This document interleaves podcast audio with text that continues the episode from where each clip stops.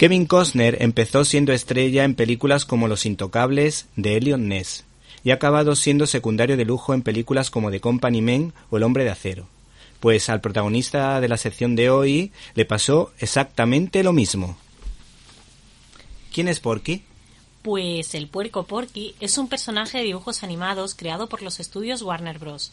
Aparece en las series de Looney Tunes y Merry Melodies y suele aparecer al final de los cortos diciendo, traducido tanto en el doblaje latinoamericano como español, eso es, todo, eso es todo, eso es todo amigos.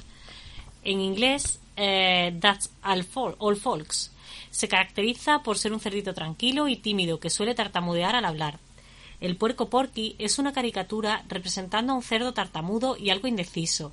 Si bien apareció solo como personaje secundario, fue ganando popularidad rápidamente, siendo el protagonista en varios otros cortometrajes. Sin embargo, se hizo más famoso y popular siendo coprotagonista con otros personajes, en particular con el pato Lucas. Por ejemplo, Porky tiene el papel del cadete de a las órdenes del inepto Doug Toyers, que es interpretado por Lucas. El contraste de la personalidad de ambos personajes se asemeja al que tenían Stan Laurel y Oliver Hardy en El Gordo y el Flaco. Ocasionalmente lo acompañaba el gato silvestre, que en este caso hacía el papel de un gato cobarde que actuaba como mascota de un ingenuo y despreocupado Porky. Yo, si tuviese que quedarme con un cerdito famoso, me quedaría con Porky, porque la verdad es que Peppa Pig me saca de quicio. ¿Tú qué opinas? Lo mismo. No puedo con Peppa Pig. ¿Y es una repelente. ¿Y qué ha sido del personaje? Pues Porky también tuvo sus propios programas, eventualmente como The Porky Show a mediados de la década de los 80. En eh, los Tiny Toons apareció un personaje llamado Hampton, un joven cerdo obsesionado por la limpieza y siempre acompañado por un pato llamado Plucky, siendo ambos considerados una especie de versión juvenil de Porky y el pato Lucas. Me está encantando lo que estás contando. ¿Puedes seguir?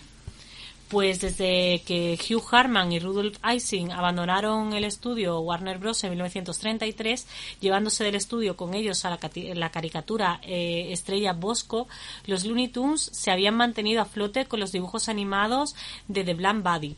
Eh, la, eh, la, introducción de Porky en Buddy abrió la puerta y marcó el punto a lo que vendría después.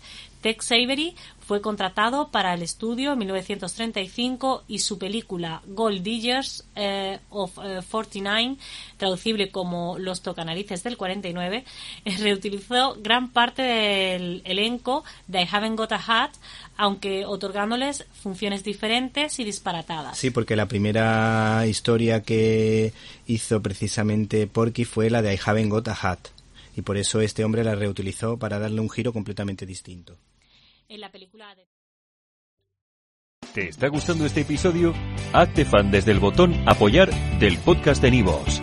Elige tu aportación y podrás escuchar este y el resto de sus episodios extra. Además, ayudarás a su productor a seguir creando contenido con la misma pasión y dedicación.